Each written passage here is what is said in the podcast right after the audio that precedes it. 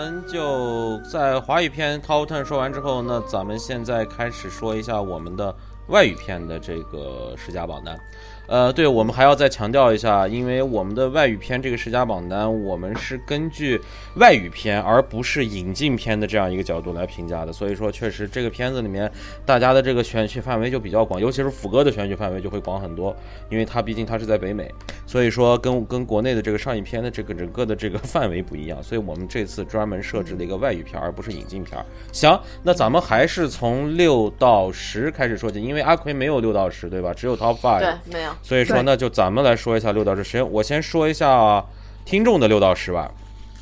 好，第十名，蜘蛛侠：英雄归来。哦，OK，嗯，第九名，降临。呃，第八名，异形契约。哦，这片居然还能上嗯来，嗯，第七名，爱乐之城。哇！第六名，至暗时刻。至暗时刻。这是我们的听友的前呃五六到十名。好的，我说一下森森的六到十名。嗯第十名，《银河护卫队》；第九名，《金刚狼三》；第八名，《契约》；第七名，《侠盗一号》；第六名，《金刚骷髅岛》。这是森森很的很商业的一个后六名，后面啊，呃呃挺好的，因为我嗯。都其实我选的没一部商业片可以这么讲，啊，这样可以正好需要对对，你你你选的基本上就是奥斯卡大全，奥奥斯卡热片全集，也也也不一定啊，因为嗯。从第十七，我还是我先，我你先说一下六到十啊名吧。行我说，嗯嗯嗯嗯，我的第十名是《狐仙丽莎》，煞煞煞。哦，这是在资料馆，这是在资料馆看的那个，对对对，第九名是《迷失罪城》，第八名是《底特律》，第七名是《小丑回魂》，第六名是《斯大林之死》。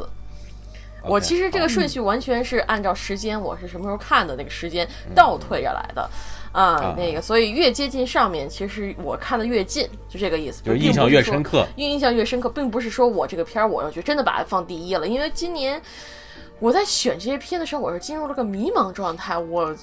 就跟你买了一堆衣服，你早上起来要挑穿哪件衣服这种感觉差不多，所以这个选片儿，我我觉得完全就是出于我觉得好看，我觉我我喜欢，我就选了它，并不是说它有这个这个片子有多么创艺术啊，多么棒啊，所以你在那个其他那些什么就是那个影视影影那种手册呀什么的，都我我基本上都没怎么选，手册都选逃出绝命镇了，我我是没选《逃出绝命镇》，因为《逃出绝命镇》对我来说最棒的还就是那个我之前讲过，就是那个看完影片儿的我坐我旁边那俩姑娘那个对话，我觉得是对这个 影片最棒的一个体现。啊，嗯呃，那个，但是这个影片本身，我觉得不就是一个那个什么万能钥匙吗？这黑人版的。这个不是黑人版的纯黑版的那个黑人钥匙，不是万能钥匙，所以我就没选。第十名《狐仙丽莎》莎莎莎，我选这个片儿是因为真的今可能这个片是之后我重复看最多的一个一个片儿。它首先是个小妞电影，它就是个小妞电影啊、但是它是匈牙利拍的小妞电影，而且它拍的还是蛮有格调的。啊、我个人还是蛮喜欢里面那种冷幽默和一些的拍摄手法，让我觉得，而且那个有色彩运用啊什么的很有童话质感，而且确实，我作为一个大龄女青年，二十七岁了，啊、也没结婚，也没孩子。说越说越悲伤了，然后看看这种就是说择偶的电影，我还是蛮蛮蛮符合我现在的心态的。越说越伤心。那个，但是呢，这个片子其实我最后最后一刻我把这个片子加到第十名。其实我之前的第十名是呃《茉莉牌局》，我把这个《茉莉牌局》嗯后来去掉了，嗯、选了这一部。呃，原因还是因为我最近还看了，就是同样是匈牙利，也是同样是就是电影手册狂推的一部电影，就是《肉与灵》，今年戛纳系还是柏林系，我忘了。叫《肉与灵》，它其实也是就是类似于这样的那个风格，也讲了一个大龄，真的是大龄啊，六十多岁、五十多岁一个老头儿和一个年轻漂亮小姑娘的爱情故事。除了最后结局我不大满意以外，开始我还是蛮喜欢那种，就是说这两个人的互动啊，这些这这些拍摄手法我是比较喜欢的。迷失罪城》选择它是因为这个片儿忒可怜了，在在这边拍片不多，然后上上了没多久就没了。然后那个他国内是疯被疯狂删减，是被疯狂删减，然后呢，其对，很长很很，反正是好像破了破了记录吧，他的删减，而且还是自我阉割，不是说那个就是广电要要阉割你，是自我阉割了一把。呃，那个这个片子本身它是个闷，它挺闷的，但是它的大量的细节和一些人物的描写，包括那个时代的那个背景下的东西，它所展现，我觉得是很有很有意思的，所以我选了这一部《底特律》，我就不说了，当时我非常喜欢，而且它里面我也喜欢，我特别喜欢，特别喜欢。嗯特别，我我反正非常喜。欢后其实这部片子我是在犹豫是选这部片子还是选那个《爱国者日》，后来我还是选了这部片子，因为啊因为这个手法比《爱国者日》更娴熟了一些，而且它的那个我觉得，我觉得，我觉得特别扎实。这部这部片比《爱国者》对日扎实。嗯嗯嗯嗯。嗯，到你的时候你可以好好说一下。反正这个我没选我你这没选，你这么是夸了他半天，你居然不选他？哎呀，我还我还是我还是比较严格按照国内院线片来的，所以我把这些我就全筛掉，我直接按国内院线片来了。没事没事，你说吧，没事你说吧我也。太老实了你，嗯就我这个不老实的。嗯，底特律后来你啥啥啥都上了，我这实在是 你你后悔不？你说点微微有点后悔。我跟你 然后这这个片子就是还有一点，就是因为他确实他那个主演之一特别像我男朋友，所以我选了他。今天是他生日，生日快乐啊！他反正不听这节目无所谓了。啊那个就最后还是选了他，因为他长得确实是非常，这两个人长得确实非常的像，而且也他里面的那种就是黑白冲突，比他之前拍我看了好多关于这种黑白冲突的那种纪录片，来比他的里面那种真实冲撞感更直接一些，所以我选了这部片儿啊。然后下一部呢是。就《小手回魂》，《小手回魂》其实在去古巴之前，我完全不考虑这部片儿的。但是后来在古巴实在是闲得无聊，我下了一一大串儿电影，就这部电影我看了三遍以上。就不断的重复的看，打完了以后重复的看，后来越看越有感觉，越看越有感觉。以其实这部片儿选最后选它也是因为它是情怀至上的一部片儿，嗯，就是它让我想起了就是我上小学的时候那段时间。我我在这之前我还不怎么熬夜，但是后来就是我们同学之间互相传书，就传那时候还不是史蒂芬金的书，都是什么鸡皮疙瘩系列呀，什么那种美国的那种恐怖小说系系，就是那种小学生恐怖小说系列。现在看想起来特别幼稚，什么反正就是那种最后跟鬼魂做好做伙伴儿这种非常无聊的东西。我最后当时我可爱看了，每天熬夜看，然后呢不写就是或者是不在该写作业的时候看小说，看完了以后呢去写作业，然后导致我最后两三点才睡觉。这个事情就是。真的是那个，就是就是那，就让我他这个故事情节让我回想到了我那个年代，而且确实我特别喜欢夏天。这个所有季节里，我最喜欢就是夏天，除了我讨厌那个啊蚊子之类的以外，我是最喜欢夏天的。而它里面展现出那种就是孩子、青春、夏天，它有几个镜头拍的非常的漂亮，非常的美。呃，你能透就是那种青春气息，你是透过那个。整个大屏幕往你脸上狂拽那种感觉，你知道吗？就是让你就是觉得我我也青春过那种感觉，瞬间就是你本来是已经就是三十多，就快三十岁了那种那个要老了那种气息，这那几个镜头一出来，你瞬间觉得我又十七岁了。我又十七岁了，所以我最后选了这部电影。但是你说它它作为恐怖片有多恐怖吗？我觉得分人，有些人看到那种就是它那种造型设计啊什么就已经吓得不行了。而且我得说一下，它这里面其实都还好，没有并并没有特别恐怖。我嗯这两天才对看。它其实里面有一些东西，它是这样子，就是我非常喜欢这个小丑回魂演小丑的这个演员。啊，他名字我现在不记得了，但这个男演员他在处理这个小丑角色的时候，确实做到了很细腻的状态。他虽虽本来这个剧情他并没有给小丑太多的一个发挥余地，但是他靠一些肢体表演，包括一些特效化妆，在他脸上使用的时候，他就把这个小丑的恐怖感，就通过一点台词、几个台词的脚就说法，或者是一些动作的举动，他就给你带出来了。而且我记得最开始就是那个小男孩儿，就那顺着那个船，顺着是那个就那个小小小男孩儿 George 和这个这个就是这个 Pennywise 第一次见面的时候，他在那个下水道里面，你能发现他那个眼球那个化妆是他那个。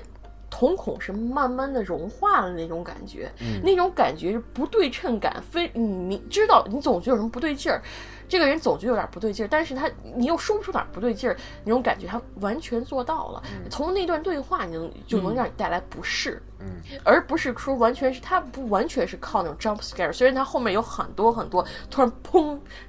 吓你一脸的状态，但是它有很多地方是通过表演和通过特效化妆带给你的，所以我觉得也不完全是不失为一个恐怖片佳作。而且今年其实恐怖片比去年那百花开差了一些，但是它作为恐怖电影里来说，我觉得还是不错的。嗯，然后我终于说到了第六部《斯大林之死》这部片儿，目前 除了在英国的以外，基本上也就是在 TIFF 看过的这波人，或者哪个电影节看过的这波，因为这个并没有大规模上映。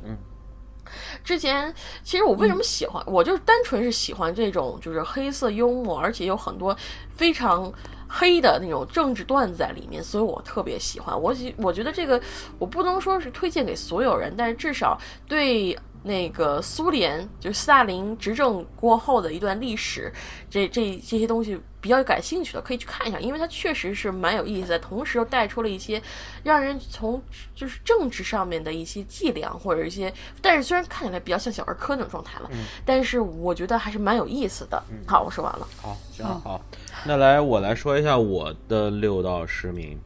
呃，第十名，看不见的客人。嗯，第九名，挚爱梵高，星空之谜。你选了，挺好。嗯嗯，第八名，神奇女侠。嗯，第七名，乐高蝙蝠侠大电影。哦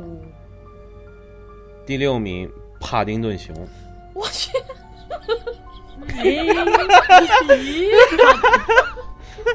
好好好，咱们一个个来讲，嗯从第十名开始。嗯嗯嗯。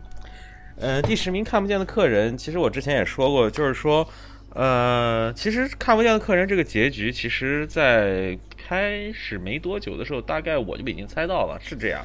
但是我觉得这部片其实最好的一个点是，就是它把整个悬念，它还是以一种非常严丝合缝、抽丝剥茧的形式展开了，然后一点一点告诉你，一点一点告诉你，一点告诉。我觉得这种形式很很扎实，就这种扎实的形式，我是特别喜欢。就是说，即使你看透了结果，但是影片的整个进行过程依然编排的还是非常精彩的，让你还是被影片一直在带着走。而且，尤其是在国内的院线，其实挺难见看到这样的这种纯的这种悬疑剧情片，嗯所以我觉得这部片我选就是因为确实观影感受非常好，嗯所以我就选了这部片在我的第十名。是，嗯，我觉得我后悔了，因为这个片儿我在当时在 B 站看的时候，我并没有太认真的看啊，因为我已经猜到结局了，之后就啊随你便吧，这种状态就让它随便飞过去了。啊但是我也是看资源，嗯后面才上看映。，嗯，对对对，因为它这个、这个确实是资源优先导致这个，但是对对是是是但是是，我个人来讲，这个片子我还是不大喜欢的原因，可能就是因为它嗯耍的小花招太多了。翻来覆去的花样式的那个给你翻转翻转来翻转去，恨不得就是那种转转来转去，转成一个那个锥子是左侧就是像顺时针旋转三百六十五度，然后逆时针旋旋转三百六十五度，然后最后你还是原地打转的那种状态。这种我我我我是可能看了这种类似的小说或者作品太多了，所以有点腻了。嗯，好，好，行好，呃，第九名，嗯《挚爱梵高：星空之谜》。嗯，嗯，这部电影呢，是我也是赶着它基本上排片儿的最后，我才去看了一下这部电影儿。嗯，这部电影其实我觉得，首先其实就两点，第一点就是它的这种画风，呃，我没看过这种油画画风的这种、嗯这种电影所以说我第一次看，确实给我的这种视觉冲击力蛮大的。尤其是，其实我觉得最重要的是，虽然你能看出来，就是说有些因为它是真人转真人演转转成的那种格式之后，会和它原画直接拍上那个镜头是不一样的。但是我最喜欢它这个里面是它每一次画面转换，嗯它每一次画面转换都是所有的笔触触到一起，然后再展开串成另外一个，每次都是这样。每次我特别喜欢那个画面，就画面转换是给你一种那种视觉那种，可能对于很多密密集恐惧症来说会特别 overwhelm，但是我是特别喜欢这种画面转换的方式，而且尤其是我觉得。他的这种人物的移动中，他通过这种油画的方式，让这种人物移动都变得让你感觉，反正就是不一样。我说不上是哪里让我感觉到特别不一样，但是这种不一样的感觉让我让我就觉得整个电影跟如果是完全真人演就完全是两个电影。这种，因为它就是让你接近梵高。梵高是什么？梵高就是他的画的这些特点，而我觉得这部电影基本上把梵高的那个电影的特点基本上都说出来了，而且还有一点很重要。其实他最后那段儿，就说是彩蛋也好，说是这个整个介绍也好，对于像我这种对于梵高其实没有那么了解的人来说，确实是一个哦，就是这种感觉，就是说确实就真的发现，就是说其实能够把他画里面的所有的人物，把它编成了一个关于梵高生前如何离开我们的这样一场罗生门的故事，我觉得确实是很有意思的。所以说，从这个点上来说，我确实还是蛮喜欢这部电影的。而且，我我呃之前葵葵说是不是我因为我今天看动画片不太多？哎，我其实我今天发现，我看动画片也不是说不多，但是我也是看了几部动画片的。但是包括《寻梦环游记》我也看了，包括呃。蝙蝠侠，因为我排在那那那个乐高，我排在他前面了。还自己我也看了几部动画片，目前来看，给我的视觉冲击力最强的，我觉得还是这部，所以我把这部选进了我的前。这就是梵高的画给，就是是有给人视觉冲击力，因为梵高的画一直一直都是这样的，就是感觉得感情特别饱满。而且而且把他的这把它变成一种动态之后，更有冲击力了。我觉得这一点很重要。我去看，当然吸引我的也是画面这一块。而且而且，其实还有一点很重要，就是。我害怕它是一个文艺片啊，其实我害怕它是一个剧情性不强的，所以我害怕睡过去。但是其实看了之后发现，哎，其实剧情性上还可以，就是能够不让你分被被被被 distracted，就是说没有让你太分散注意力，基本上还是把我抓住了。所以从这点来说，也还是可以的。所以从这两点，我觉得嗯。这部片可以进前进我的前十，OK。这个片我没有选，其实今天看动画片的我也挺多的，但是我最后是 Top Ten 里我只选了一个动画片儿，啊，然后这个这个动画片我不满的地方，也就是你所说的这个商业，但是我不是因为它商太商业了我不喜欢，是因为它这个太套路了，这个商业套路太明显了，因为你可以看到就是这种以信件。以为线索去挖掘一个人临死之前一段生活的这种套路，它是存在的。不管是小说、电影、电视剧，它都有类似于这样的剧情。这么一看，你的套路到梵高身上，你总觉得有点莫名的不对劲儿。因为梵高这个人吧，我虽然对他了解不深，但他给我一个最深的印象就是癫狂，无比的癫狂。但是你感觉他在这个在这个片子里面塑造，除了割耳朵给妓女那段以外，他都被塑造成了一个梵高具体的形象。对，还给你感觉像是个温润的温顺的大熊。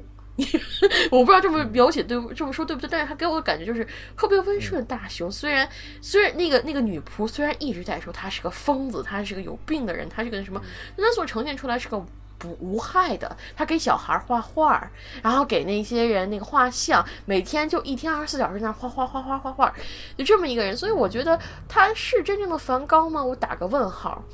然后这这个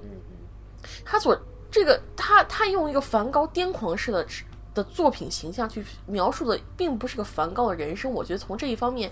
是对他这个形式的一种。毁坏，所以我最后没有选择他进行 top。虽然他的艺术形式我觉得是好的，但很遗憾，他剧本和这个形式并没有达成一个和谐的状态，所以我最后没有选。我觉得他，我觉得如果要是这对于我来说，如果他的剧本做成那种和他的。所谓的艺术形式和谐的局面，我就不，我就把它放。有可能，有可能。我觉得，但但是有太飞了，我就不喜欢。也不一定是太飞，就是说，至少有一种。因为谁也不知道，因为可能梵高所谓的他画中的人物和他究竟是一个什么人，其实我也不知道，我们也不知道。我觉得可能这确实是，确实可能确实是作者找了一个梵高，可能他心目中的，因为可能也跟汉语翻译有关系，翻译翻出是挚爱梵高，就是说确实可能。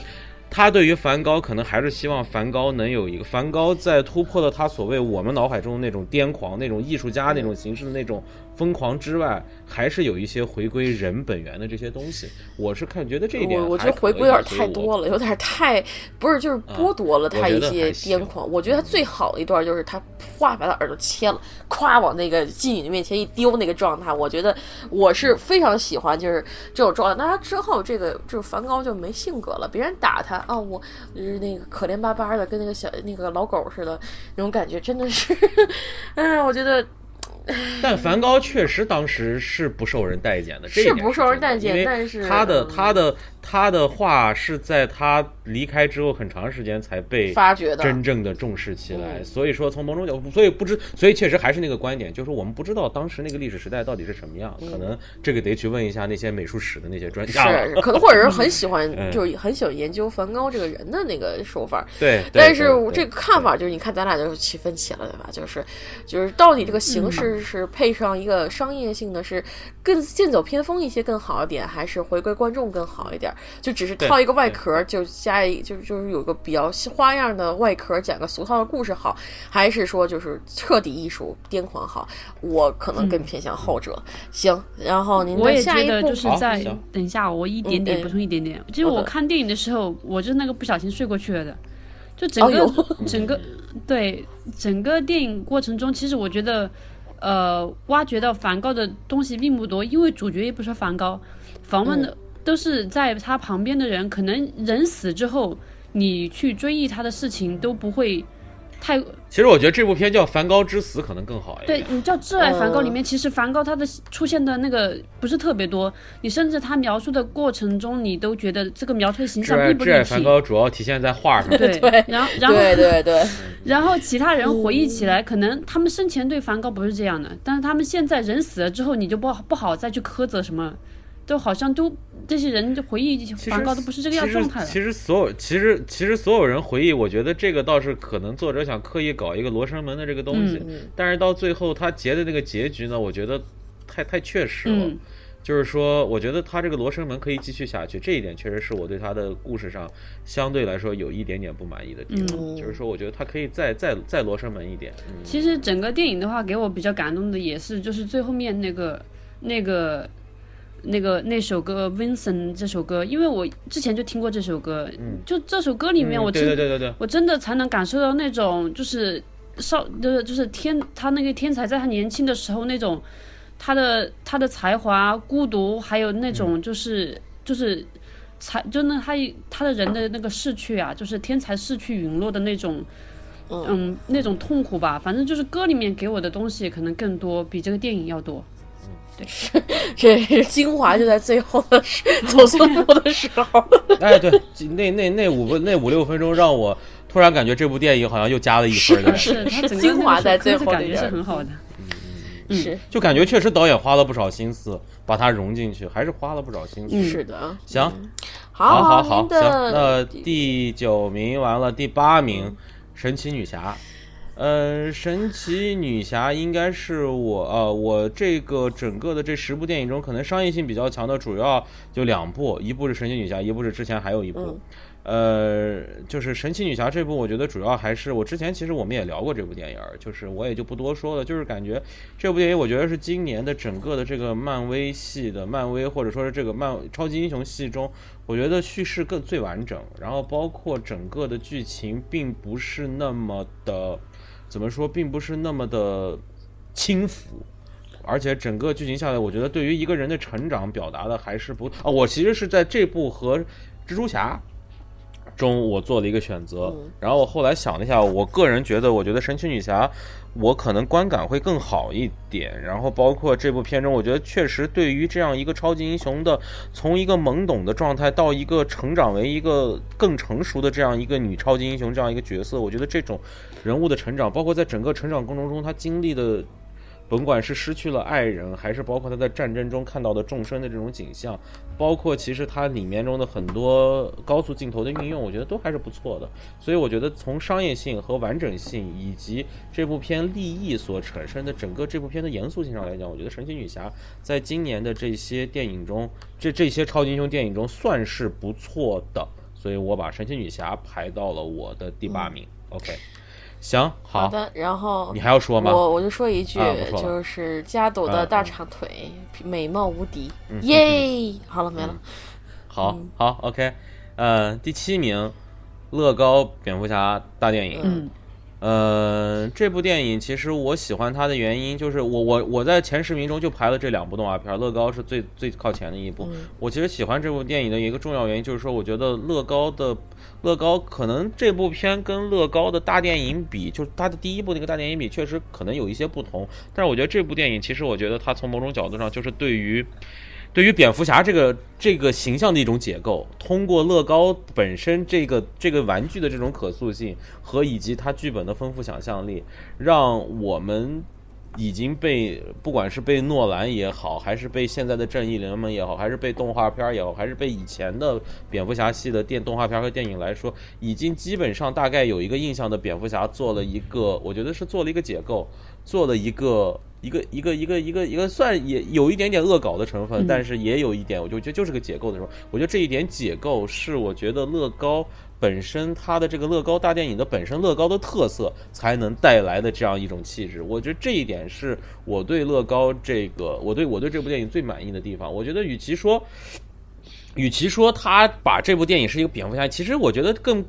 更多的可能把把它说成是一个孤独症患者的一个独白，也挺有意思的。虽然说跟第一部大电影确实它的这个剧情上，包括有一些后面的一些反转上是有一些不同的，但是我觉得还是给了我很多新鲜感。尤其是我们看了这么多的蝙蝠侠系的电影之后，它还能给我们一个不一样的蝙蝠侠，然后还能给我们这么多，包括他跟小丑之间的互动，包括这这所有的这些东西，所以我就觉得确实，嗯。他以一种相对来说轻松的方式，其实讲了一个很严肃的一个人的故事，所以我觉得这一点上来说，乐高确实，乐高蝙蝠侠大电影我非常喜欢。我觉得大家不要被他的这种卡通性的这样的形象而去整个，其实他的一些成人性的思辨，他对于这个人物的这些思辨性，包括他剧情上的一些。能够引起的思考，其实比某些，其实比很多现在我们所看到的那些拿奥斯卡的这些大的这些片儿来说，是要是要深很多的。从这一点上来说，我觉得确实，乐高，我希好像乐高最近新出了一部那个嗯那个忍者，那个好像不是特别好，是吧？那那个我也，没看，我也没看，我也没我看了不行。我也没看，但是我觉得之前两部确实都给我惊喜到了，所以这部我把它排到了我的在前十中动画片儿，我排到了最前的位置。OK，行，嗯我就这是乐高蝙蝠侠大电影简单你说，说几句。啊、这个我其实我在排我的片单的时候，我发现我今年给分都挺松的。早年的好就是这个片儿，我当时给豆瓣上给了五颗星。我现在在思考，我当时为什么一口气给了五颗星？这个倒是，这个可能，哎呀，可能时间太，当时可能看完的时候确实是非常愉悦，很兴奋。然后，但是仔细想想，它确实有很多嗯毛病，比如说他玩梗玩的太厉害了，那种小孩不喜欢。而且乐高有个很大的问题，就是他永远在玩梗和照顾子贡像的这两方面他没做好。他不，他他又不能像迪士尼一样自我致敬一下，他的玩梗都更多的是一对一种娱，就是用嗯宅文化的梗，而宅文化梗通常都是十四岁以上的孩子。或者是宅宅男宅女才会明白的，所以他，但是一旦他把这个问题局限到这些宅男宅女下，他赚不了那么多钱。乐高，他乐高还是以卖玩具为主的，他的每一部电影其实都是给他的玩具做宣传，他不是说什么那个，就是说，就是不就就是只是做一单纯做了个电影出来的，他每一部出来，他都是后面有一系列的产品跟着出来的，嗯。那个，所以我觉得，我觉得他之后那一部《忍者》那一部完全就是一个玩具展展现，就比如他那个变形的那个那个机机甲变形啊什么，那个做的特别棒，那段就是弄弄弄那个放炮啊什么那弄得特别棒，但是剧情就做的非常水。而这个，嗯我觉得可能 Batman 这一部。更均衡了一些，在玩梗和照顾孩子上，但很可惜，孩子还是不吃那一套。我反而记得在今年几次在电影院里听到小孩喊无聊，一部就是 Batman，一部就是 乐高那个地忍者。所以说，哎，乐高之后电影该怎么做？就得看他们就是是否要跟迪士尼大佬学习一下，还是说坚持自我只玩梗，真的就不好说了。嗯，好，作为一个我这样一个观影者来说，我还是希望他坚持自我好一点。他赚不赚钱无所谓。我也是，反正卖玩具能赚钱嘛，当对，对但其实 我也觉得嗯已经有已经有一个已经有一个迪士尼这样的大市场、大大大水了，就不需要再来一个大水了。对对对所以我觉得就迪士尼就够了。嗯但是我还有还是还是要要有独特。对对对你说你说你说你说。嗯但是我想想看啊，你说你光吸引小孩买什么用？你买那种大号的那种乐高，还不是成年人宅向人买，所以还是好好的照顾宅向人就行了。啊，行，嗯嗯嗯。是而且我现在还记忆犹嗯新，就是那届奥斯卡没有把乐高选进动画大片儿，但是他一个乐高的歌儿，我弄死你！我跟你讲，我给每个人发一个奥斯卡，我搞死你！哎呀，批量生产那个奥斯卡小金人对，有批量生产，对对对。嗯，OK，行行行行，好，这我的第七名是乐高蝙蝠侠大电影，第六名就是你们刚才比较惊悚的这个，呃，帕丁顿熊二。嗯。我们不是惊悚，是、啊。是惊讶。其实我也看了，我觉得也还可以。嗯。我是没想到，是这样的，是这样的，没想到我这么一个人设居然会选这样一不是我我我是吧的你你这样一选，我才想起来，他这个烂番茄是超高分的呀，那个被被誉为是破纪录的那个高分。是是。嗯国内但评价也是很好的。我后来就自从它一上映以后，我就没看到任何人在讲这个片儿，我也不知道到底怎么回事儿。反正下周我们这儿才上。上映后有人讲，有人还是还是有人讲，有人讲我，看的并不多。嗯，是是这样的，是这样的。我觉得这部电影，因为我是我之前没有看《派丁顿熊一》，所以我本来对这部片儿我就换过去，但是我发现《派丁顿熊二》居然评分这么高，我就反而我就想，我在我在我把我把先把一看了，看了之后我去电影院看了二。我是觉得是这样，我觉得其实我们现在我们现在对于很多合家欢的贺岁片，其实我们这两年并没有一些特别特别特别好的作品，无论是国内还是国外。但是这部作品，首先因为我是在平安夜那天，正好我是在平安夜那天看的，所以其实很应很应景儿。然后我觉得这部片是能够聚合的所有我们的合家欢型的贺岁片能够聚合的元素，它都有了，而且而且而且描述的非常好，温暖、嗯，幽默，而且剧情的丰富，而且让你很快乐，再加上他对于伦敦这个城市的这个展示，嗯从第一部到第二部，不论从音乐还是包括对伦敦这个城市城市印象的这样一个展示，我觉得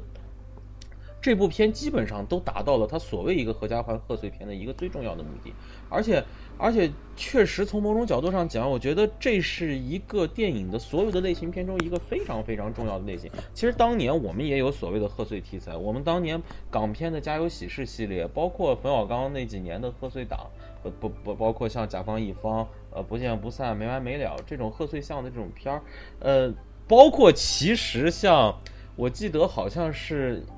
二十一世纪刚开始的那几年，我们的一些电视电影，我记得有一个叫《家和万事兴》的系列。包括这样的电影，它其实当年都会有一些在那个时期让我们能够一家人坐在一起去看这个电影的这样一个东西。但是我现在无论是在西方还是在这边，我很少能够看到这样能够真的让大家围在一起围在一起去看的这样一种类型的电影。而我觉得《帕丁顿熊》，尤其是这一部，我觉得上一部做的还可以，但是这一部我觉得它是在这个基础上又做了一个提升，尤其是它在，而且它的这个色调有，而且它里面一些颜色，包括首先音乐我特别喜欢，包括那个那个乐队经常会时不时的会出现一下，那那一段我是非常喜欢，包括。他在监狱中的那些他所谓的那些事情，包括做干那些事儿，对，包括包括包括 他把那些人全全给染，全给把衣服全洗粉了，然后然后就是他就是他就是以一种戏谑的这种成分，然后但是他把整个伦敦的这个城市都给展示出来了，所以无论从哪一点上来说，看完之后我非常快乐，我真的非常非常快乐，就是因为我十二月份是我其实非常忙的一个月，就是说这个月有好多不顺心的事情。然后真的是，真的是整个这一个月就是一直属于一个特别比较比较不太好的一个状态。但是我觉得真的是在岁岁末年初，在这样一个贺岁档，在平安夜的晚上看了一部这样的电影，真的是让我感觉到，一个人吗？我就啊是觉得是是我因因为因为当时已经没有没有什么人去看这个片儿了。确实是，我是我是一个人去看的，但是看完之后，因为看完之后我晚上还走组了个局，我是看之我是看完之后又晚上还有事儿，然后但是看的时候就感觉我去，真的看完之后整个人都都都变好了，所以这种被治愈了吗这种？感觉不是治愈，我觉得治我我我这我现在这个岁数了，我可能很难被治愈啊。但是 但是确实看完你很快乐，你就觉得就是这么美好，哪怕这种美好可能仅仅只能停留在电影中，但是。电影中既然有揭露、有丑恶、有这种这样的东西，那电影中自然也要体现美好。而我们现在很多嗯体现美好的电影，拍不出让我们能感同身受的美好，或者说让我们能够受感染的美好。这个我就是。我不管它是落俗套，但是俗套落的时候也是需要有很多的思考在里面，也不是说好就有很多巧思在里面，你不能仅把那些老梗往里一放就结束了。但是我觉得《帕金顿熊》这部片，它通过动物和人的展示，包括人物的表演，包括里面加入一些英式的冷幽默，包括里面的演员的塑造，我觉得真的是让我看完，我就是觉得就是舒服，就看完真的就是特别舒服。能够一年中能够有这么一部让我看完身心愉悦、非常舒服的电影，我觉得我必须得把它排进来。OK，我说完了，好，嗯。OK，嗯。good，行 So- 好，这个电影在国内其实评价也还可以吧？对可以。首先它可能有一些这个在两边有一些在在东前面。西方都评价可以，嗯。在烂番茄在这些都评价还不错的，不是说韦斯安德森都起立鼓掌吗？是吗？那我倒我是倒没我倒没遇到，但是但反正有有有这种说法我看的时候，很多人就大家都确实看得很开心，很快乐，就是真的嗯是看完很开心。就这个是我觉得对这部电影我觉得最牛逼的地方，挺难的。首先，我觉得可能有一些影迷会喜欢，确实它有一些迷影梗的设置嗯啊，就前面一些黑白的记忆，我就看到了《肖申克的救赎》，嗯还有一些其他的电影。还有中间为什么我当时还想，我说是怎么跟韦斯安德森扯上关系了呢？是后面啊那个粉红色、啊，哎，就就是那个有就是那个，对对，布达佩斯布达佩斯大饭店，布达佩斯。那那里就是有很多致敬的地方，它就有很多那种对称摄影啊，那种就那些东西啊，就是跟布达跟那个布达佩斯大饭店很像嗯的，所以那一段就整个还是挺好，确实是你在观影的时候挺好玩嗯的。包括最后那个休格兰特的那个舞蹈表演，好像也是某个电影里面的经典镜头。就是那个那个休休休休休休格兰特带的那段是吧？嗯，对对对，啊是好像是某个电影的经典镜头。好，是，我就再说一句啊，我们这边帕金顿熊下礼拜才上呢，所以各位在加拿大的好小朋友们，如果想哦你还没还没上呢锁定下个礼拜，对我们还没上呢。哦哦，还没上呢。就为什么我最后压我这是压根没上呢？哦明年的片单可能会有它吧，我不知道。哦，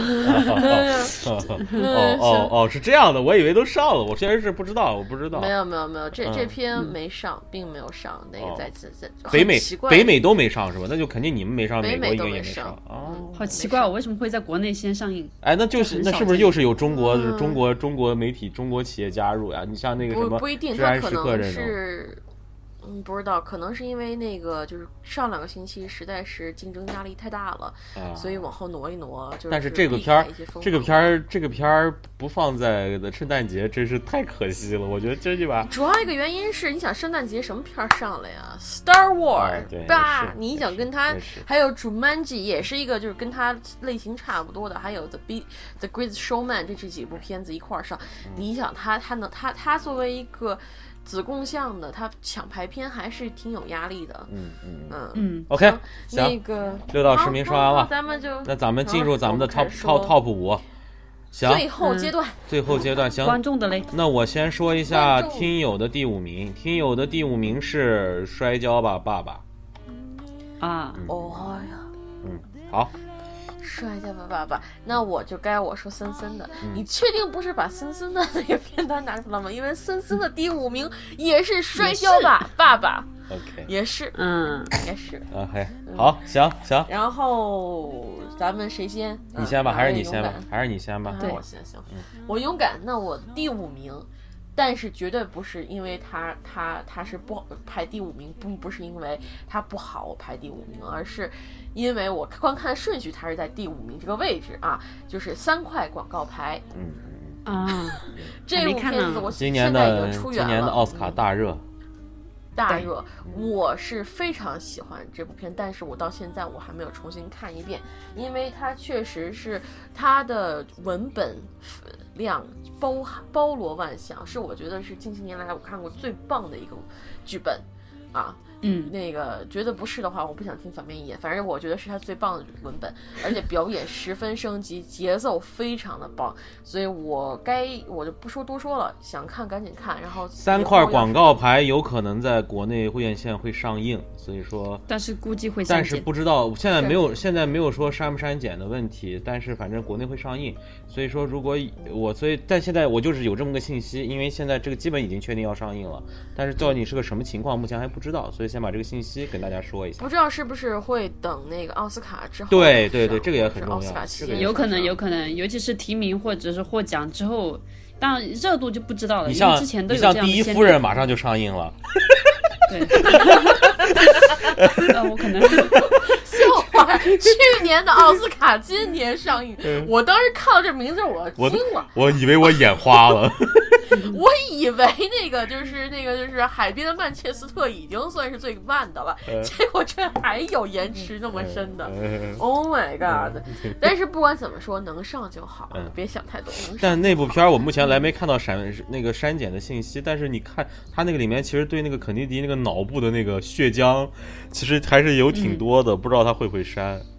不过好像现，呃不过好像现在广电总局，不过好像广电总局现在对血腥啊，好像没有那么，好像宽容度挺高的。现在主要是对漏点这个宽容度不行，然后其他的其实好像还可以。嗯，是是嗯，暴力不是问题，骂脏不是问题，但是你不能漏点，这什么逻辑？不能当婊子。嗯嗯 哎呦天哪！嗯，好好好行好好，嗯，然后我的这是我第五，行好，那个阿奎嗯你的呃，我的第五名是《海边的曼彻斯特》，啊，OK，是今年的吧？今年的今年。哎我今天今年今年国内今年我总觉得是去年看因为因为它是去。年年底国内呃美国的那个奥斯卡定档，是因为它定的是颁奖季，呃，但是是在嗯国内，咱们艺术院线是在国内是今年上的，八月份上的，嗯，是，包括我看资源，我看了一下，也是就是在今年才有是是在二零一七年看的，对，对嗯嗯。应该是去年了都。嗯然后我我其实印象都不是太，就是其实具体的东西都已经没有都没有那么清晰了，包括我这个剧情都都是没有那么清晰的记忆了。不过我就是电影啊那种绕了很长一段路。就是不断可能中途经过就人生啊，你这刚开始经历过一些伤痛，之后可能还有一些去抚慰你伤痛，但是最后还是就是放不下，嗯就是和解不了。可能这个东西它就是这种感情的持续，就是我现在一直都记得的东西，嗯所以就选了这个做第五部。，OK，因为我觉得如果是今年它上映这部片子，就应该是要把它放到这样一个名单里面。好，OK，行，嗯，我的第五名，呃，敦刻尔克，啊，恭喜嗯恭喜嗯恭喜！今年没看，你没看？我我我没看，我现在都还没看。看啊啊。对敦刻尔克呢，其实我跟虎哥已经那聊了一整期，其实我觉得咱们把这个片儿基本上已经揉碎了、砸碎了，然后又聊了一聊聊了一个多小时。咱们咱就不用聊了，我知道你喜欢，就是，我我觉得不是不是不是不是，嗯其实那次咱们说了很多，但是其实我为什么如果要是敦刻尔克真的好，我肯定就把它排第一了。所以我，但是今天我只能把它排到第五。还是那句话，就是可敦刻尔克确实不是诺兰，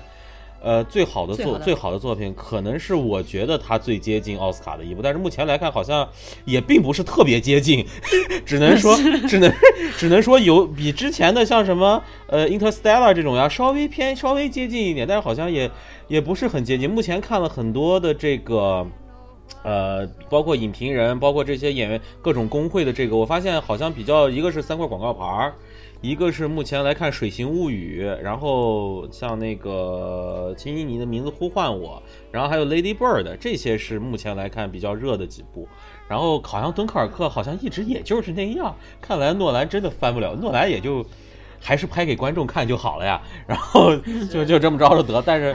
我就觉得反正他 反正已经我就反诺神了。我就反正诺兰就在这儿，它质量就在这儿，你不可能把它排太低，至少我在在我这儿不可能排太低。但是当你们听到当你们听到我前四名的作品的时候，你们就知道我我把诺兰其实排挺低的了，所以所以所以所以我的第五名就是敦刻尔克。OK，好，OK OK，好，那我们的第四名，呃，听众的第四名是天才枪手，嗯，啊，你真的没有拿错剧本吗？森森也是天才枪手，哦，是吗？哎，我一会儿也也 也有。哎。OK，行，好好，那伊森也是天才枪手，那先虎哥你的，嗯嗯嗯，我的是《银翼杀手二零四九》，不然对不起我的三刷票。嗯，三刷票钱，因为真的这个画面实在是太棒了。嗯我现在回忆起来他那几个画面，不说剧情，不说别的，就单独画面，我觉得放第四位没有问题。OK，好，行，阿奎呃，我的第四是《降临》，也是啊韦导的。嗯呃，其实我嗯，片子是在电影院看的嘛。虽然我觉得当时有人也提到说，因为这是有一科所可以说是个科幻片，但是它基本上奇观性的展现是很少的。不过一个很闷的科幻片，是的，嗯嗯嗯，哎，然后这这个导演是一个导演的，跟那个对，维安纽瓦，他妈 Blade Runner 跟是一个导对啊。跟二零四九一导演，嗯。就就是看，不过我其实看完之后啊，其实还是有很就是情感上的东西留下的可能更多。其实还不是因为这，因为也没什么奇观性，好好好震撼的。然后就他提到一些宿命的东西，我觉得他这个首先剧本讲的还挺圆的，然后再有就是，呃，宿命就是这种宿命性的东西，我一直都很比较喜欢这种题材嘛。就是当时这个这个女这个女主角知道她自己的要面对什么，但是可能还是不好的，但她还是选择了去接受。甚至我觉得这个当和艾米亚当斯的表演也是结合在一起的，她的表演也挺不错的。是的，所以我当当时我是看我之前一个整个看完感受非常好，所以我就把这个放在了第四名。嗯。好，我的第四名，嘿嘿嘿，你别笑，说嘿嘿嘿，第？四名是《金刚狼：殊死一战哦，那东南位置是挺低的。》，跟二哥是挺低的吧？跟可是，我觉得《金刚狼：殊死金刚狼：殊死一战》这个，因为我是在 IMAX 看了一版国内的删减版，然后我自己又看了一遍未删减版。呃，整个看下来，我觉得确实可能又是一个青春的结束吧。就是说，确实，呃，我当时在我当时在短评中就写到，就是真的是，呃，壮士烈士壮士暮年，但是呃烈士暮年，但是壮心可能也有也也也已经不在了。对于金刚狼这样一个角色，我觉得就是这样，而且就是包括那里面 X 教授的那种落魄的形象，包括金刚狼自己的那种。那种就是因为你因为岁数的增长之后，自己的能力变样，我觉得那种就是就是就是老了之后，就是当我们真的是老去之后的我们当年的那些辉煌和我们现在这个对比，尤其是这种，我觉得这部片把把这个超级英雄的落魄感真的是。我在之前的这个电影中没有没有看到过，就是这种落魄感，就是这个落魄感和悲凉感，就是这部电影我觉得最打动我的地方，而且这一直在打动我，而且我记得特别清楚，我在电影中看最后金刚狼死那段，我的眼泪就一直止不住的往下流，止不住的往下流，真的是，一个是感觉到就是确实那个拍的让人感觉非常揪心，尤其他和女孩的那段互动，第二点就是确实也是。对我对于 X 战警整个系，对于金刚狼这个角色的这么长时间的一个一个一个追逐，一直看下来到这一步，休·杰克曼也实实在在的离开了这个角色，即使呃那个漫威已经把漫威迪士尼要把那谁买下来，但是休·杰克曼福克斯，对，呃休·杰克曼也不会再回来了。所以说，这这是一个二十多年代表一个将近二十年代表一个时代的这样一个角色，我觉得就就就就就就就结束了。这种结束，我觉得需要、需要需要记住它，我需要记住它，而且确实在整个观片的。IMAX 那时会儿那一段那个那，我觉得其实最重要的这个片里最重要的还是感情，就是一个是一个是他们的老年的落魄，再加上他和这个小女孩感情的互动，包括以及我觉得可能看到的未来的一种传承吧。所以可能就是这三点上来说，我觉得这部片，我比我我把它排到了商业片儿，就是我所谓的这种商业大片儿中，我排到了第一名，就排到了最靠前的位置。OK，说完了。好的，好的，嗯、其实我加一句吧，现在想想看也挺好玩的。它其实这种，它也是漫，这也是漫威系的对漫威系的但是它它是带着就是迪士尼、漫威系电影里面所没有的那种沉重感，对。而且现在自从迪士尼吃掉福克斯之后，这个喜丧结束了以后，你再回去想，他之后还能不能很难得了，就这片就是就很难得了。对对对对对，就不知道了。而且最后你知你知道，我最近就是看那个片，就是就 Greatest Showman 最伟大的那个，这也是休·杰克曼演的那个片儿嘛，最新那个歌舞片儿啊，我知道，国内也会上嗯嗯 The Greatest Showman，、嗯。它其实也就是非常一个就是像迪士尼拍出来的一个东西，啊、虽然音乐什么都还挺好听的，但是真的你再去想这些电影，再去想之前这个系列，你就觉得真的是前途 未卜。对，你不知道这些片子，这以后迪士尼到底会怎么控制这些片子，你不知道，因为迪士尼出了名，业界出了名的控制、控制导演、控制制制片人创作的，对对对，控制制作人的这种，对对对这对这这种这种这种这个企业，虽然说他做出了很多的作品，嗯，做出没有一个有名的导演。对，但是很可惜的是，他们确实是在一定程度上扼杀了就是创作性一些自由传统对创作性，对导演的作者性，嗯，对，所以说《金刚狼》这样的作品以后会不会能看到？虽然它可能不一定能让所有人都觉得很棒、很那个，就是很很很有那种就是作品性这种，但至少相比迪士尼那些啊、漫威。的那些就迪那种主流就是漫威宇宙那些电影来说，他的作品是还是独独具一格的。你再仔细想想看的话，对对对，哎，所以这个真的是，哎，这这个丧结束的，你再一想想《The Greatest Showman》里面那个那那那个那个黑白的那个福福克斯镜头一出，logo 一出来，真的觉得这是个喜丧啊，大喜丧啊！对对对。寿终正寝大喜丧之后，你们这些后来的爱怎么玩怎么玩啊！这对，种迪士尼急需一个中国老板把它收了。别别别，买不起，买现在中国买不起，等买起，等有钱买得起再说。啊，现在再看吧。不过现在咱们也不用太悲观，没准儿呢，谁知道呢？哎，我觉得迪士尼也需要转变一下自己的发展战略。他把自己吃的这么大，但是我觉得他需要，如果一旦吃它之后，他还是只有一种一种嗯战略思维、一种制作方式的话，我觉得他不会走得太远。我觉得他应该去在他的内部体现一些多样性，就是他应该给他不同的这个板块要有一些不同的这样一个创作空间和创作自由度。不然的话，他如果一直是一个大盘子，就像现在动画片儿是那个样，然后。呃，漫威的都是这些样，然后现在我就真的是我不知道你们是什么感觉，就是现在看到迪士尼三个字儿，我是有点没兴趣的，就是跟原来不一样，原来就感觉哇迪士尼怎么怎么样，但是现在看到迪士尼就感觉哦迪士尼的呀，那估计就那样吧，就大概现在我都有这样的一个预设，所以他给了我们。我不知道给其他的观众，可能给很多普通观众还是觉得我操迪士尼的怎么怎么着，但是他确实现在把自己做成了一个商业大鳄，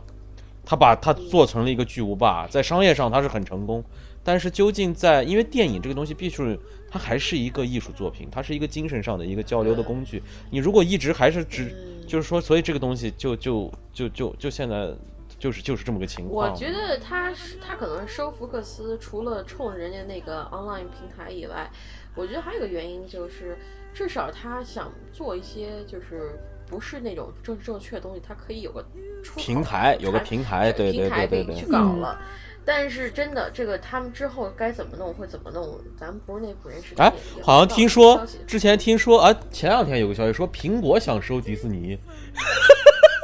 说不知道 Oh god，不知道真的假的，不知道真的假的。苹果人家绝对有钱妈，市值第一，那肯定有钱，但是是是有钱，但是不知道不知道什么意思反正对我就觉得现在这种大大鱼撑的，就是大恐龙吃小恐龙的这样的这个，反正也也也也挺搞，也挺有意思。看吧，嗯看吧，我现在觉得就是合作的有可能，但是真吃吃，就算他有那个市值第一，他也吃不下。关键是你整个你这个业业务，你这个业务对接，包括你整个其实这个公司文化的这种连接，这个东西是很、嗯是很花心思的。你我觉得还是大买下家之后怎么办？大家关注自己的干的活儿就行了。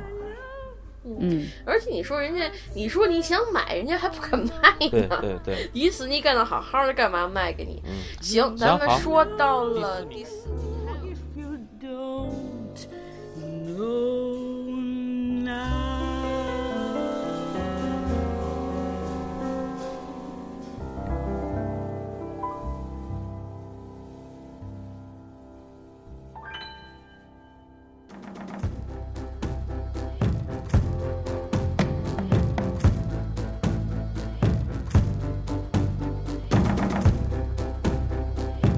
三名了。三名了。好，先说粉丝、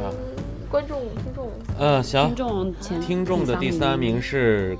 Coco 寻梦环游啊记。对，好温暖呀。嗯，是吗？嗯，嗯，然后伊森的森森终于不一样了，森森是敦刻尔克，啊，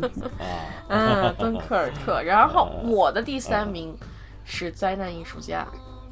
就是啊。讲那个弗兰兰那一部最新，现在这个已经有资源了。啊，就讲怎么拍 Room。其实开始我压根就没考虑，没考虑要加这一部，因为我是想了想，这个片子其实就是它的问题，其实跟那个《至暗时刻》一样，都是在模仿或者是复刻当年的那个状态。但是后来最近看了一些 YouTube 在讲这个《Room》这部电影和这个《Disaster Artist》这本书，原它是根据个小说改编的嘛。然后我觉得这个还是蛮有，有些背后的事情挺好，挺有意思的。嗯，呃，也也也，而且再加看上那个弗兰兰那个 表演的那个卖力劲儿，我觉得放到第三，因为他是确实是这片儿是他自编自导自演的是吧？差不多有点儿，但是跟那个 Tommy Wiseau 也是自自自编自导自己自自自编自导自演啊、自己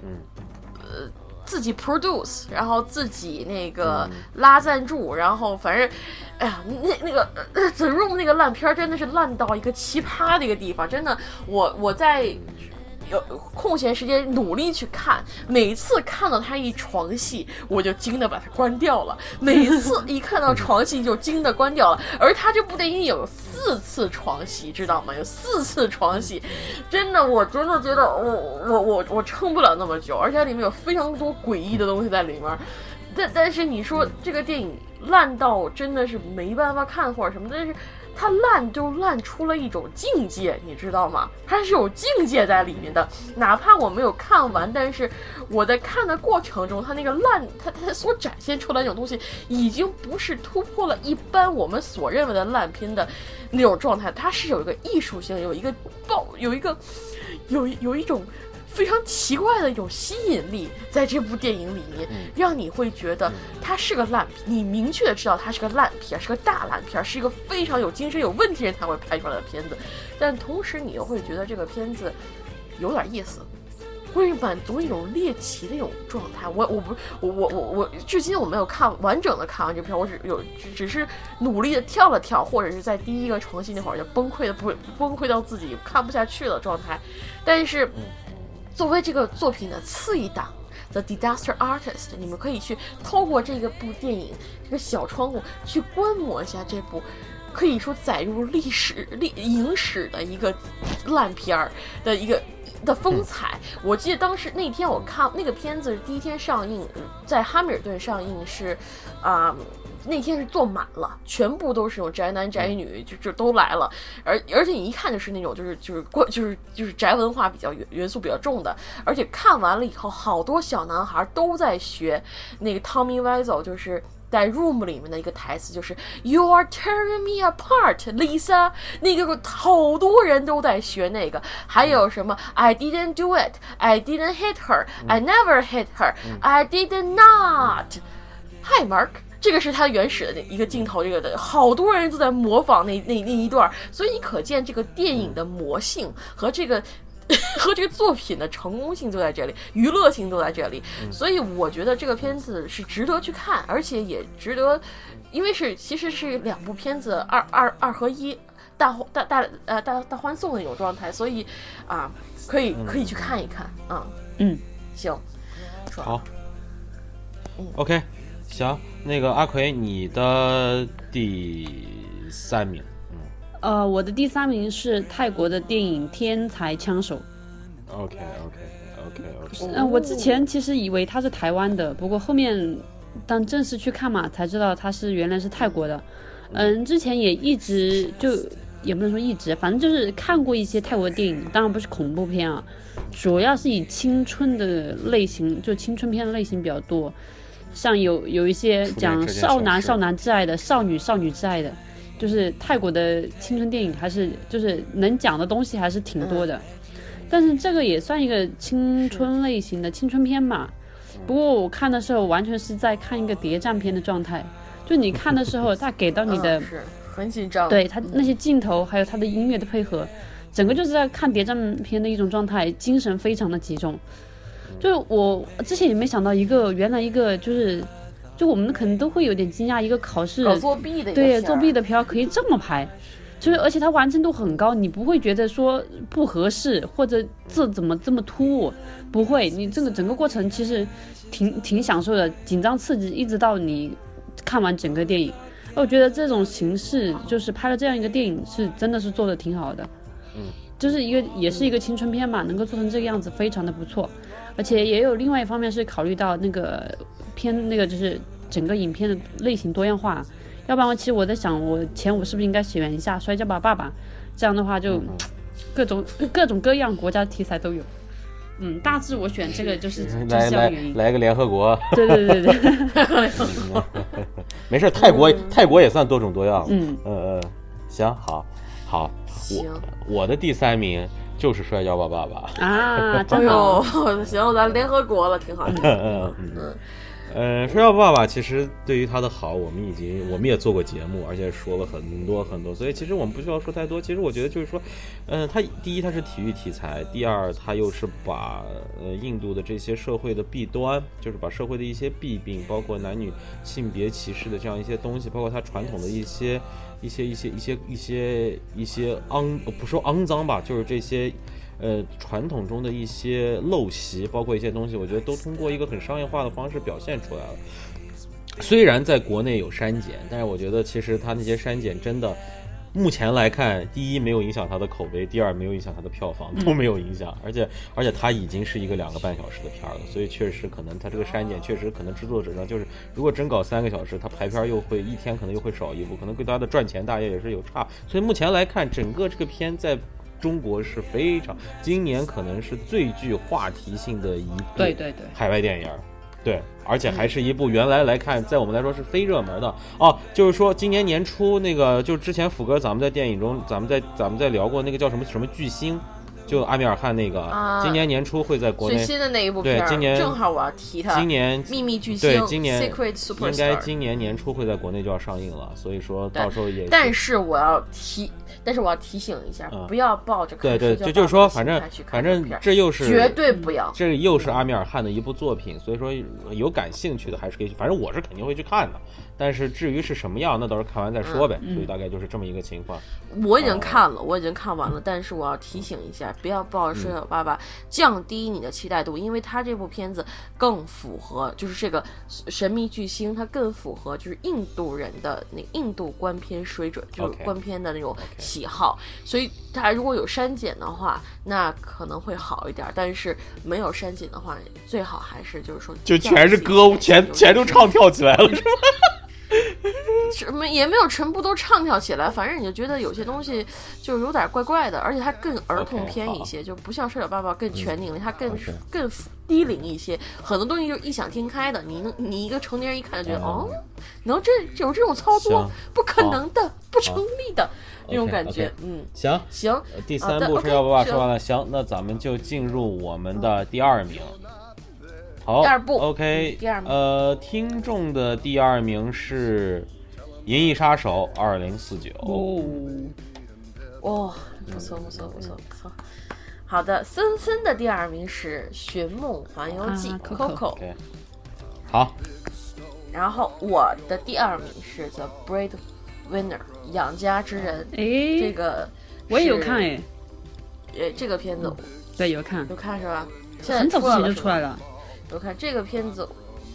养家之恩的哎，好像不对不对，我理解可能有问题，可能是另外一部，你说吧。对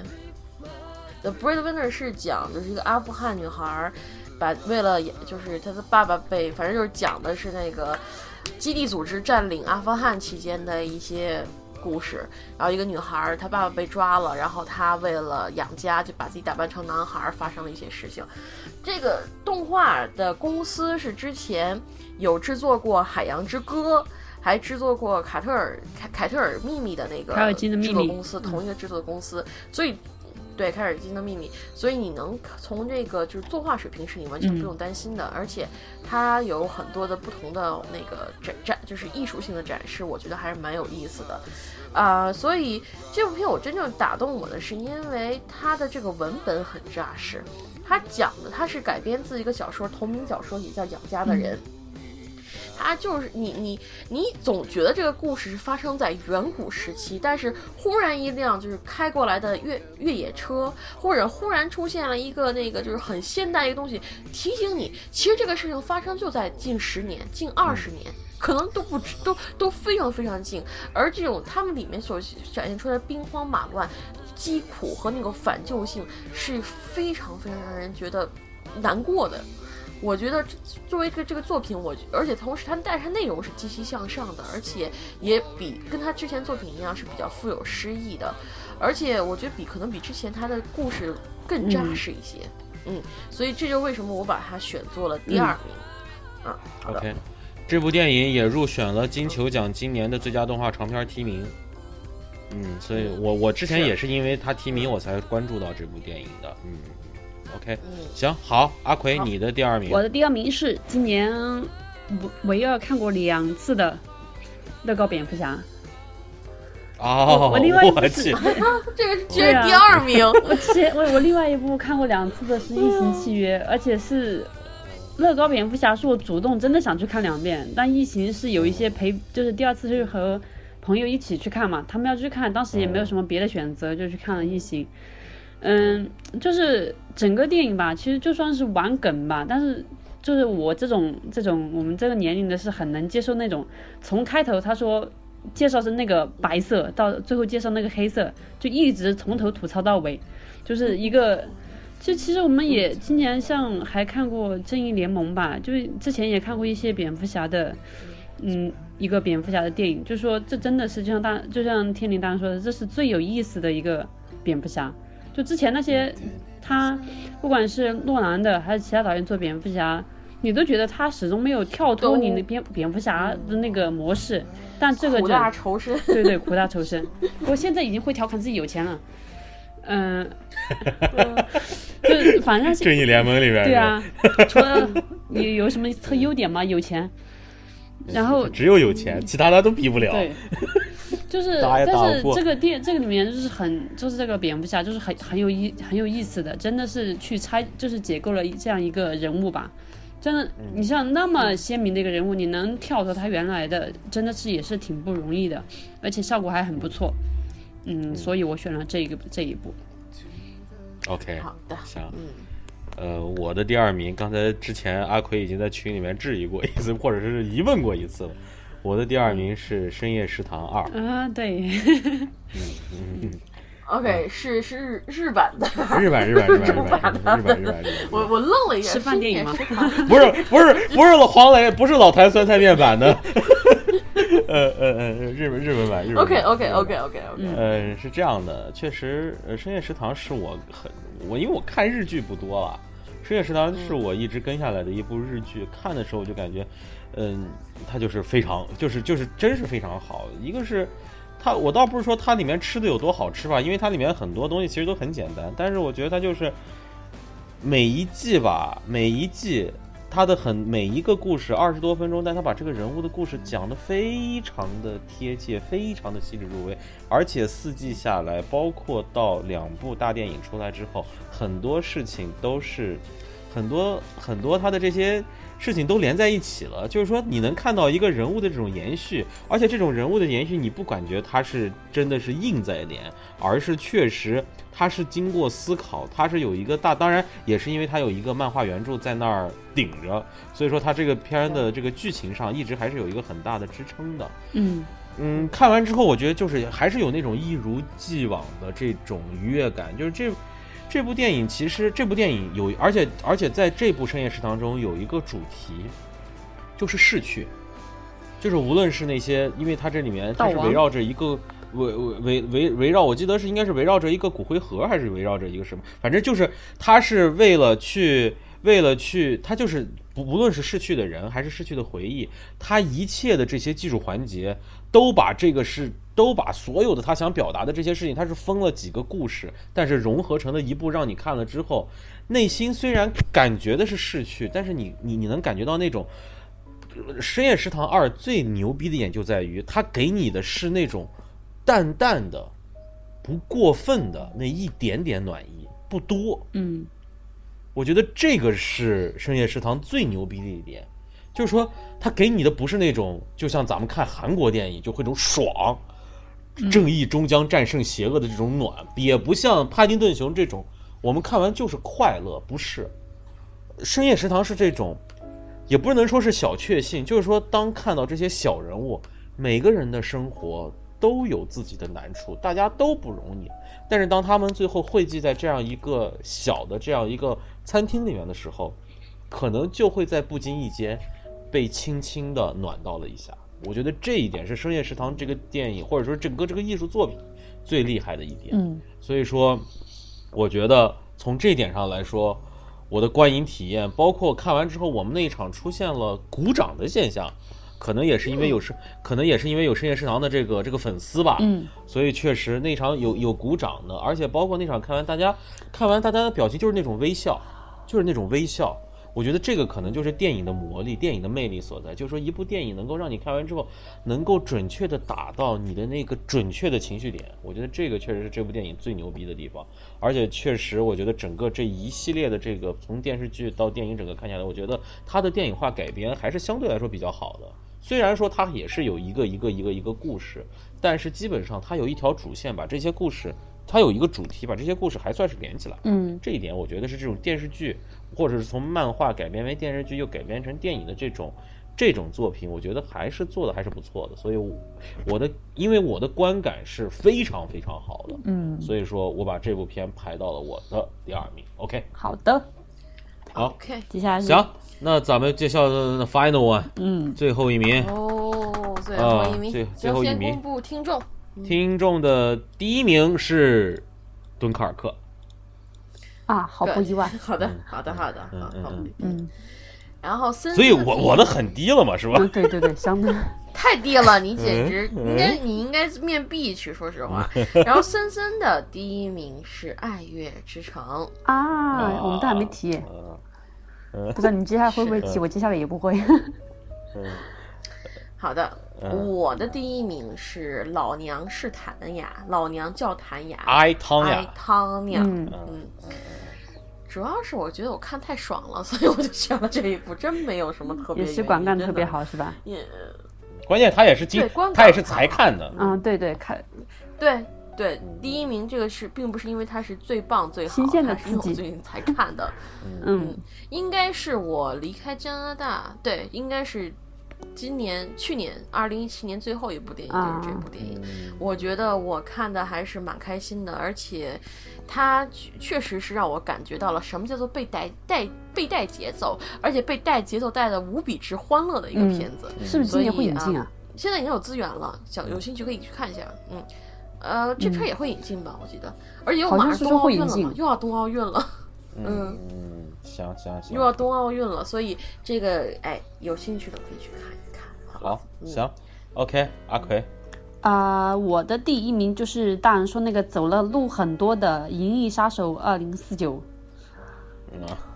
哇，这是你第一部 第一名，对啊我也觉得 我是觉得我我把它排第四，没有，我觉得排第四名啊。嗯，就是你看今年另外一部我前五里面都选了两部围导的，本来我是考稍微考虑了一下要不要这样做，但是我想，但因为看完之后感受确实还不错，所以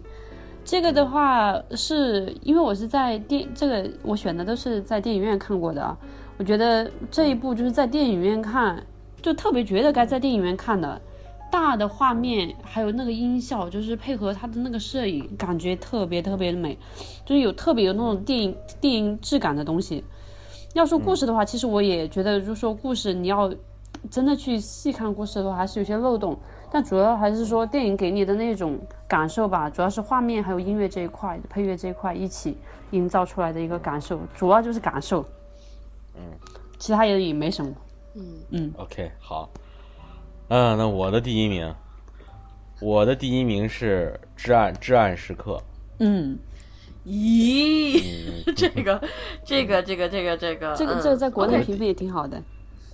我的第一名就是《至暗时刻》。嗯，因为首先我对于这种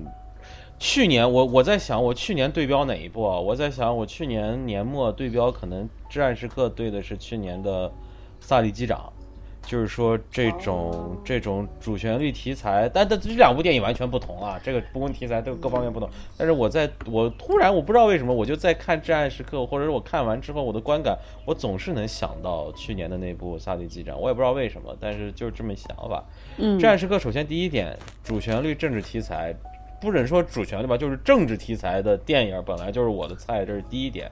第二点，确实我在看，我看这完这个片儿之后，我看了一个短评，就是说你把这部片儿和《敦刻尔克》和《国王的演讲》三部电影连在一起想，你就觉得这部片真的挺有意思的，因为确实都是在同一个同一个历史阶段的不同片，而且是《至暗时刻》这部片里面，对于乔治乔治二世，就是乔治的国王的那个展示，也有一个挺有意思的展示，包括他和丘吉尔之间两个人的这种关系的一个改动，或者说是一个互动，都很有意思。包括对于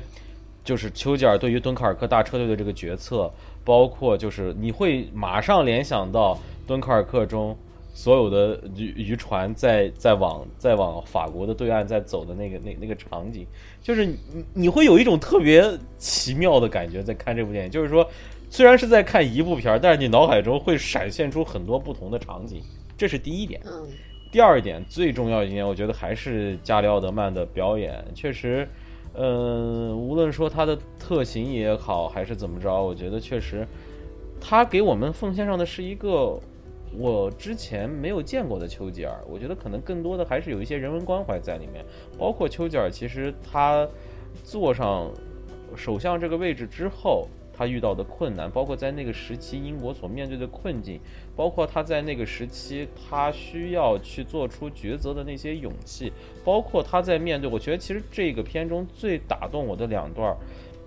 不是他最后的讲话，可能有三个片段吧。一个是一个比较正常的一个煽情点，就是丘吉尔坐到那个地铁上，然后跟民众的一段对话，那是一个我比较印象深刻的一个点。还有两个点比较深刻，一个是他在飞机场跟法国总统的当时的那一段对话，然后再加上就是他在给罗斯福打电话，他的那种低声下气，他的那种忍气吞声，为了得到美国哪怕一点点的援助的那种。